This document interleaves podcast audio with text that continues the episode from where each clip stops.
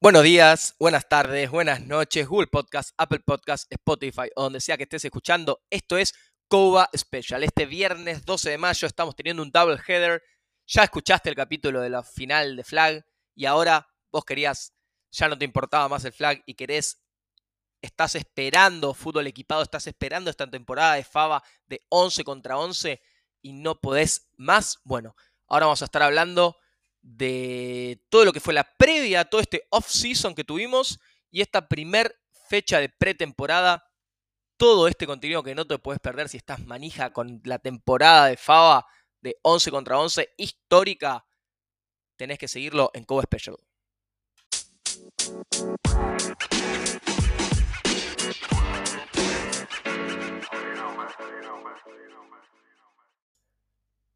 Bueno, antes de meternos en lo que fue esta primer semana de pretemporada, rebobinemos un poquito, podamos rewind y vamos a lo que fue el draft y el off-season que tuvimos este año en Fava. Un draft donde hubo nueve picks, la verdad, pocos jugadores, tan solo dos rondas. Primer pick para Osos Polares, que lo agarró Tomás Lemos. Tomás Lemos, un ex mariscal y corredor de Aztecas. Después Tiburones lo piqueó a un jugador proveniente de BAF, a Pablo Mocdese. Legionarios, un pick muy importante y relevante para el año. Piquea a su mariscal, mariscal que comenzó ya en esta primera semana de pretemporada. Mariscal proveniente de Mar del Plata, que jugó también en AFA con Legionarios, con Golden Army. Lagnado. Luego en los picks cuartos, quintos y sextos, 4, 5 y 6, todos los picks para cruzados por los trades que, realizó, que ya vamos a estar hablando en un ratito. Piquea a un liniero ofensivo proveniente que jugó en Tiburones, a, Cheng. Y piquea también a dos eh, jugadores más potenciales receptores o corners, a la Vela y a Vilgre.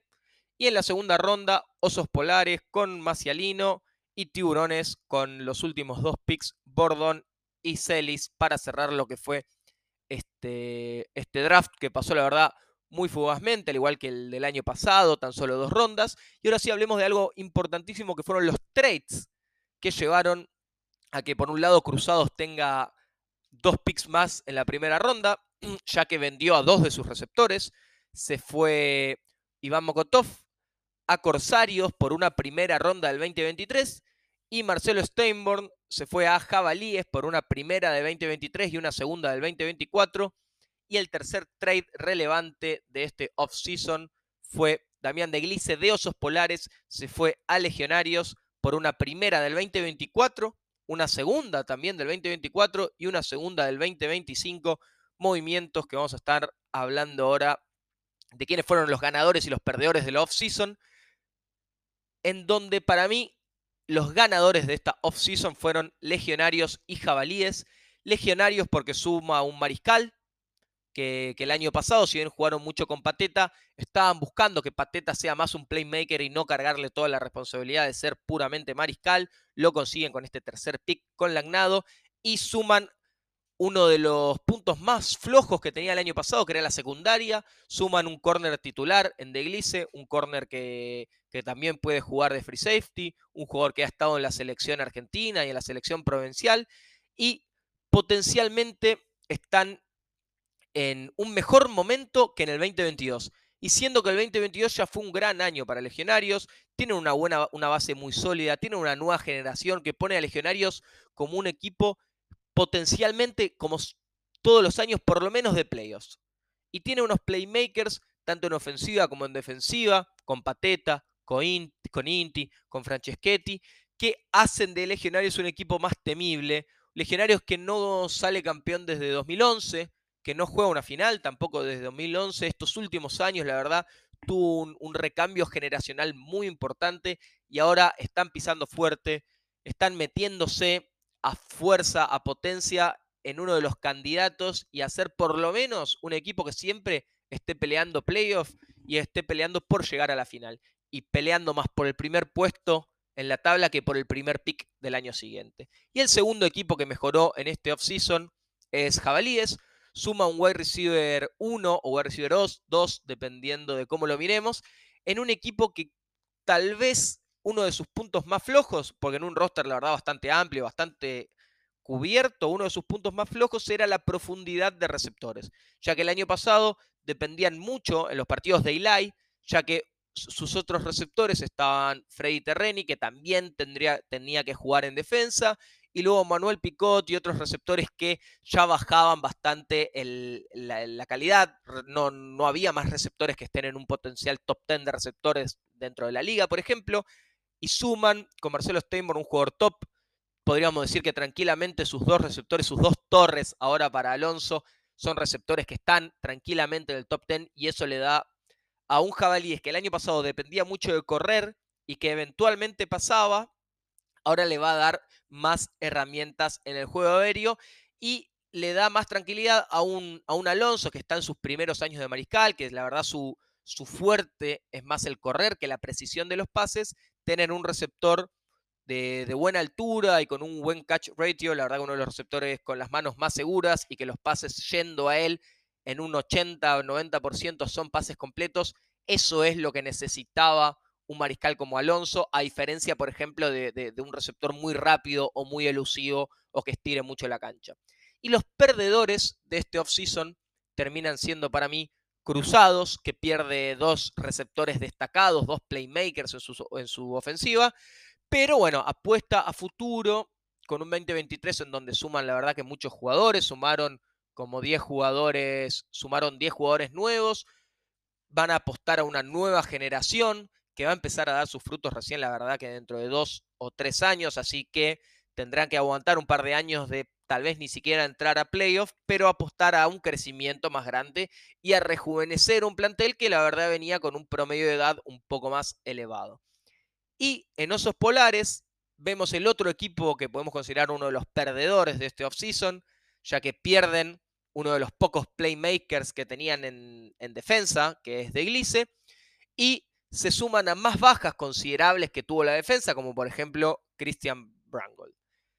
Y están en un momento, la verdad, de rearmarse, pero no se ve un escenario en donde no salgan últimos. La verdad que Osos Polares, por todos los movimientos que tuvo en offseason, por los jugadores que perdió, por los pocos jugadores que sumó, por lo que ya veíamos viendo el plantel, podríamos decir que este año el equipo podría ser hasta peor de lo que fue el año pasado, así que será un año en donde ganen tal vez uno o dos partidos como mucho, en donde el rival sea más bien quien lo pierda que ellos los que ganen, pero lo importante es setear bien las expectativas. Si esos polares arranca este 2023 pensando en salir campeón, va a ser un año con muchas decepciones seguramente, pero si arrancan el año pensando en desarrollar a muchos jugadores, porque la verdad tiene muchos jugadores jóvenes, tiene, son uno de los equipos también que sumó bastantes jugadores, tanto en el draft como por franquicias, vienen con una base ya de jugadores jóvenes sumados los últimos años, así que están en proceso de reconstrucción,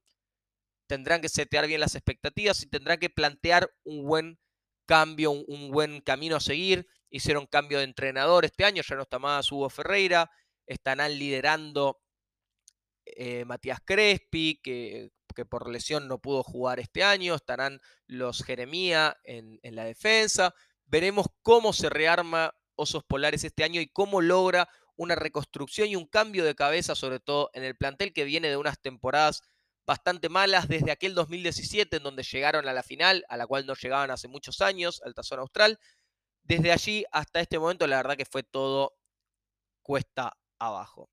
Y ahora sí, vamos con unos potenciales standings para este 2023, un power ranking. Más que power ranking, vamos a hacer unos distintos tires de, equipo, distintas jerarquías de lo que vemos de los equipos antes de meternos de lleno a lo que fue la primera semana de pretemporada. vemos en el fondo de la pirámide, lo vemos último, cómodo y tranquilo, osos polares.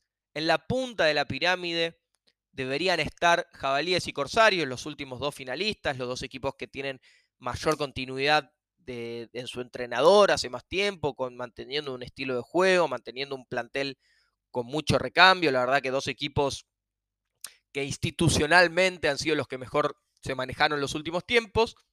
De hecho, justamente por eso son los últimos en equipos en haber salido campeones y los equipos que más títulos tienen junto a Cruzados. Ellos en la punta de la pirámide, en el fondo osos polares y en el medio de la pirámide tenemos a legionarios, tiburones y cruzados. Que a mí me gustaría acomodar a legionarios como tercero, porque yo veo que legionarios está mejor que los de abajo, pero todavía no está al nivel de los de arriba. ¿Al nivel a qué me refiero? Yo creo que Legionarios, que de hecho justamente Legionarios le gana a Corsarios en pretemporada esta primera semana, yo creo que Legionarios en cualquier sábado le puede ganar a Jabalíes o a Corsarios, por ejemplo. Que fue de hecho lo que pasó el año pasado. Legionarios le ganó un partido de temporada a Jabalíes, le ganó un partido, si mal no recuerdo, también a Corsarios. Pero lo que veo que le falta a Legionarios que veremos en este 2023 es la constancia y continuidad durante el año pasado había partidos en donde estaban muy bien, muy arriba, pero otros partidos en donde se caían más a pedazos, en donde el roster era un poco más corto, en donde si le faltaban ciertos jugadores ya no era el mismo equipo. Así que eso creo que es lo que le falta a Legionarios para estar peleando por este primer puesto. Más que nada la continuidad, porque su techo es alto, igual de alto que el de Jabalíes y Corsarios, a mi parecer, pero su piso lo veo más bajo. Yo veo que Jabalíes y Corsarios son más estables a lo largo del año, teniendo buenos picos altos, pero que su piso no es tan bajo, mientras que Legionarios lo veo un poquito más intermitente, por lo menos de lo que fue el año pasado. Veremos este año si cambian un poco esa mentalidad, pero lo que es seguro es que Legionarios está por el camino correcto, viene haciendo un buen proceso, viene haciendo, viene manteniendo una estabilidad que lo lleva a ser hoy por hoy un equipo súper competitivo y siempre candidato por lo menos a entrar a playoff. Y en este tercer escalón, decíamos en un primer escalón, en, el A lo ponemos a Corsarios y Jabalíes, en el B lo ponemos a Legionarios, en el D al final lo ponemos a Osos Polares, y Tiburones y Cruzados para mí van a estar peleando el cuarto puesto, van a estar peleando ese último, las últimas semanas para ver quién ingresa a playoffs. Porque yo veo Cruzados muy similar a lo que hablábamos de Cruzados eh, en Flag, lo veo que tiene un un buen piso, tiene un piso más alto, por ejemplo, que el de Tiburones. Yo creo que, juegan a un nivel estable, pero que su techo sin dudas es mucho más bajo. Por falta de playmakers, por falta de un juego explosivo, por falta de jugadores que la verdad marquen la diferencia. Pero sí los veo como un roster un poco mejor construido tal vez, o por lo menos más parejo, que sabe a qué juega, que todos los partidos intenta jugar igual, tanto en ofensiva como en defensiva, pero que su techo la verdad es muy bajo y veremos, va a depender mucho de Cruzados el nivel de los rivales. Cruzados va a jugar casi que todos los partidos 6 puntos y dependerá de qué está del otro lado, si es que ganan o si es que pierden. Y del lado de Tiburones, la verdad Tiburones es una incógnita, incógnita constante. Yo el año pasado creía que iba a estar mucho más arriba, para mí pasaban sin dudas a playoffs, más allá del mal arranque que habían tenido, pero demostraron ser un equipo muy intermitente, más o menos como vemos con Legionarios, pero yo creo que un escalón un poquito por debajo, porque Legios es un poco más estable y parejo que Tibus. Tibus tiene un techo muy alto, la verdad que tiene muy buenos playmakers, lo tiene a Román, lo tiene a Guido, lo tiene a Bazán, lo tiene a Besruk, Malvicini también es un muy buen mariscal, pero hay que ver, Tiburones aprovechaba mucho el jugar de 9, en donde había más espacios, en donde Bazán podía después de romper un tackle ya podía meter un touchdown de toda la cancha, lo mismo en los receptores, y donde Malvicini es un mariscal que yo veo que está mejor preparado para jugar de 9 que para jugar de 11. Hay que ver si lo demuestra a lo largo de este año, que jugando de 11 puede mantener este mismo, este mismo nivel. De hecho, los partidos que ha jugado en la selección ha jugado bien, pero me parece que ha sido mejor de 9 que de 11. Veremos cómo se ajusta tanto él como el resto de la ofensiva de, de tiburones. Pero lo que tiene Tibus es que hay momentos en donde cuando las cosas no le están saliendo bien, pierde el rumbo muy fácilmente. Lo vimos el año pasado, partidos que tranquilamente podría haber ganado, en donde ellos mismos se boicotearon, o en donde venían de una producción ofensiva muy buena un sábado, y el sábado siguiente, más allá del rival, los veíamos mucho más imprecisos. Muy similar a lo que vimos de Tibus en Flag, lo cual me preocupa de decir, bueno, si en Flag este mismo año ya tuvieron ese tipo de, intermitencias, tal vez sea algo que veamos nuevamente en, la temporada de equipado. Y ahora sí, luego de hacer todo este preámbulo, vamos a irnos directamente a lo que fue esta primer semana de pretemporada.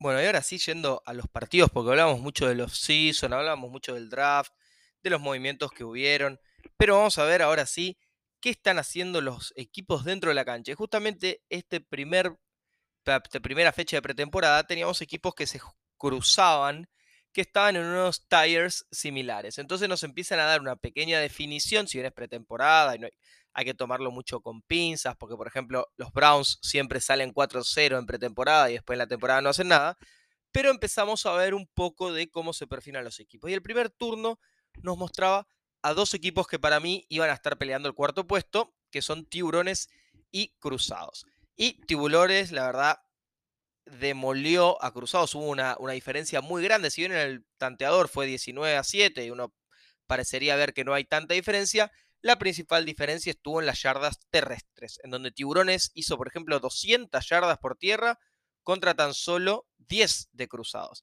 Y por aire estuvieron bastante más parejos, 60 para Tibu y 50 para cruzados. Pero ¿qué nos está diciendo esto? Tiburones, que el año pasado fue un equipo que pasaba el 70% de las veces y corría tan solo 30, aún teniéndolo a Bazán, pero bueno, también tenían a Román, tenían a Cardone, a Guido, entonces tenían muy buenas armas aéreas. Y mismo Bazán también jugaba por aire. Pero este año, jugando de a 11, siendo más difícil, lo que decíamos más temprano, un poco más difícil jugar por aire de 11, habiendo vuelto al equipo Besruk, teniéndolo a Bazán, sin dudas Tiburones priorizó el correr y la verdad que lo hizo muy muy bien. De hecho, la selección de jugadas fueron 25 corridas contra 14 pases, tuvieron muchas jugadas, pero vemos ya esta tendencia de que va a ser un equipo que primero corre y después pasa. A diferencia de Cruzados, que Cruzados sigue siendo igual al año pasado, donde primero pasa y después corre. 19 pases contra 9 corridas. Pero lo que tiene Cruzados es que por aire y por tierra, ninguna de las dos lo está haciendo bien.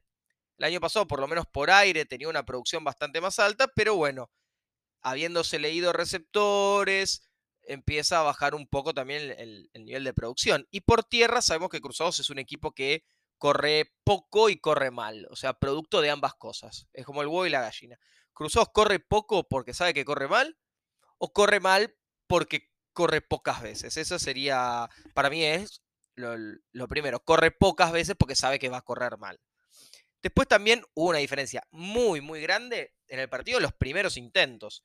Cruzados logró renovar tan solo tres veces contra Tiburones que, escuchen bien, renovó 14 veces. Si hay una estadística que nos demuestra qué equipo dominó más, es sin dudas esta para mí. Y yendo más a, las, a los highlights, highlights, a las actuaciones más destacadas, vamos a ver primero los mariscales. Malvicini, la verdad, tuvo unos números bastante malos por aire, porque cinco pases completos de 14 lanzados, redondeando un 30% unas tímidas 60 yardas y un touchdown contra dos intercepciones. La verdad que ah, viendo solamente los números de Malvicini, tranquilamente el equipo podría haber perdido, pero fue un equipo que dominó mucho por tierra, como decíamos.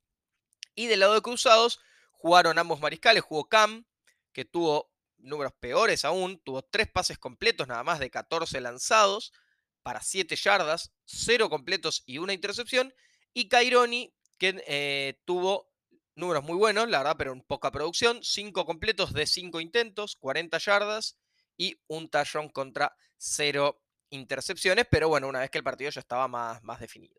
Y por tierra, la verdad, acá la figura del encuentro sin duda fue Bazán, que tuvo 13 corridas, 170 yardas, la verdad, unos números impresionantes terrestres para Bazán y una anotación, siendo la tercera anotación de Tiburones para Berruk, que se, jugó más a liderar las corridas que a correr el mismo, pero las pocas veces que lo hizo, lo hizo bien. De hecho, corrió tres veces y una anotación. Ese corredor de poder, que la verdad, un tándem muy bueno para tiburones. Tengo mucha fe, me gusta esta versión de tiburones de primero correr y después pasar. La verdad que lo, los veo muy bien. Si este va a ser el estilo de juego de tiburones y la defensa, que, que por ahí sí, Cruzados no le exigió mucho, Hay que, ver la defensa de Tiburones cómo anda. Si la defensa de Tiburones anda bien, yo creo que tranquilamente este Tibus no solo va a asegurarse el cuarto puesto en la pelea contra Cruzado, sino que ella va a estar peleando más con el tercer potencial puesto con, Legionarios. El segundo partido fue, bueno, el primero de nuestro ranking, Jabalíes, el campeón defensor, contra el último, contra Osos Polares, que decíamos que difícilmente gane algún partido a lo largo del año. Bueno, la verdad que la diferencia de del puntaje fue inmensa, 42-0 a favor de Jabalíes, que anotó ofensivamente, defensivamente, la verdad que fue un dominio muy, muy, muy grande. Jabalíes tuvo, a diferencia de lo que nos había mostrado el año pasado, pero para mí esto también es producto de la pretemporada, ya que están practicando, es un equipo que pasó más de lo que corrió. 16 pases contra 10 corridas, 125 yardas aéreas contra 50 yardas terrestres. La verdad, vemos solamente este partido, decimos que Jabalíes es un equipo, un equipo que primero pasa. Para mí la tendencia en temporada va a ir bajando, va a ser más corridas que pases, más a los tiburones, como decíamos recién. Contra unos osos polares que obviamente contra Jabalíes, que es la, sin duda la mejor defensa de la liga, osos polares, que es sin duda la peor ofensiva de la liga, hubo diferencia abismal. Osos pasó y tiró 19 pases contra 11 corridas, las yardas terrestres terminaron siendo negativas por la cantidad de sacks y corridas eh, de tackle for loss que tuvo, que tuvo en su contra. Y por aire tuvo 38 yardas, que para 19 pases también es un, número muy bajo. Y la diferencia, la mayor diferencia que hubo en este partido fue, fueron los turnovers, en donde Jabalíes no entregó el balón ninguna vez contra Osos Polares que tuvo dos fumbles que recuperó Jabalíes, de hecho tuvo tres, pero solo dos de esos fueron recuperados, y tres intercepciones. Y este, este turnover battle de 5 contra 0 obviamente va a dar un resultado muy, muy grande.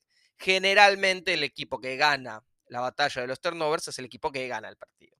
Y yendo a, a los highlights de jugadores, el mariscal de Osos Polares, 9 pases completos de 19 lanzados, un porcentaje de completos dentro de todo bastante bueno, pero con pases muy cortos, porque tan solo 38 yardas de esos 9 pases y el ratio de touchdowns contra intercepciones 0-3, ahí claramente está una diferencia muy grande. Contra Alonso, por ejemplo, que tuvo 6 pases completos de 16, pero fueron pases largos, 125 yardas y 4 touchdowns contra 0 intercepciones. Ahí estuvo la clara, clara diferencia que Alonso en menos pases completos que Charpentier tuvo 4 intercepciones y tres veces más la cantidad de yardas, más o menos.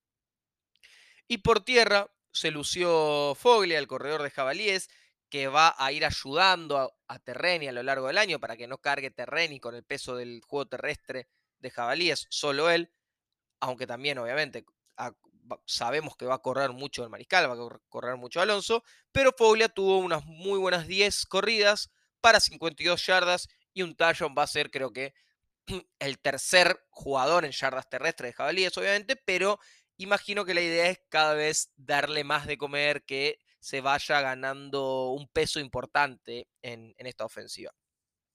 Y para cerrar el último partido, Corsarios Legionarios, que es, justamente esa pelea entre Corsarios que no quiere bajarse del podio con Javas y Legionarios que quiere apuntar a bajar a alguno de los dos. La verdad que esta va a ser una lucha a lo largo del año muy, muy interesante. Legionarios que quiere ir para arriba y pasarlos a Corsario de Java y no dejarse alcanzar por Tibus o Cruzado. Va a ser muy interesante el año de Legionarios. Me parece el equipo más interesante para ver del año va a ser Legionarios. Fue un partido muy parejo. Yardas totales 101 para Legios contra 105 de Corsarios. Eh, Corsario fue un equipo que pasó más de lo que corrió. Tuvo 20 pases y 10 corridas mientras que Legionario fue el equipo más parejito de, la pretemporada, 15 pases, 16 corridas, y en producción de yardas, Corsario tuvo 68 yardas aéreas contra 37 terrestres, se correlaciona con, la cantidad de intentos, y Legionarios también tuvo una mayor producción por aire, 69 yardas aéreas contra 32 de corrida. En realidad tuvo más Legio yardas corridas, pero las yardas negativas le hicieron bajar el número. Así que la verdad, yardas totales muy parejas, por aire y por tierra muy parejos los dos equipos. Ahora sí, donde estuvo más la diferencia, como decíamos antes, los turnovers, sobre todo de los mariscales. Porque si vemos los números de Mike, el mariscal de Corsarios tuvo 8 completos de 20 lanzados, un porcentaje, un 40%, bajo, pero estándar, 68 yardas y la stat definitoria, el 0-3 en el ratio de touchdown contra intercepciones, 0 touchdown contra 3 intercepciones, la verdad, un partido muy malo en ese sentido para el mariscal de Corsarios. Y Lagnado, en su debut, en su debut para Legionarios, 9 pases completos de 15, un porcentaje muy muy bueno, más del 50%, 69 yardas aéreas y 2 touchdowns contra 0 intercepciones. Números, la verdad que muy buenos. Después de Alonso, fue el mejor mariscal de, de esta primera fecha de pretemporada.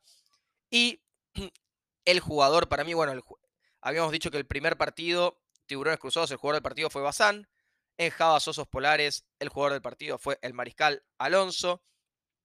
Y en defensa, eh, perdón, en Corsarios Legionarios, el jugador del partido fue Inti Sellares, el corredor de Legionarios que tuvo 8 corridas, 43 yardas, 2 recepciones y 30 yardas por aire, más de 70 yardas totales de las 100 que tuvo Legionarios, un 70% solamente en un jugador, la verdad, impresionante ese número.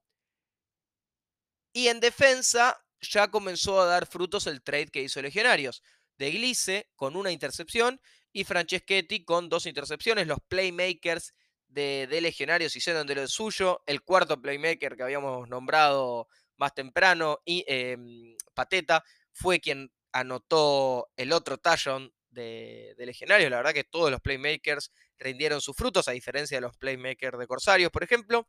Así que un partido que vamos a tomarlo con pinzas, obviamente, es pretemporada, pero nos empieza a mostrar un poco de cómo está Legionarios. Que si Legionarios se mantiene eh, estable en ofensiva, en defensa, no pierde el rumbo, no pierde la cabeza y se mantiene preciso, va a tener un muy, muy buen año.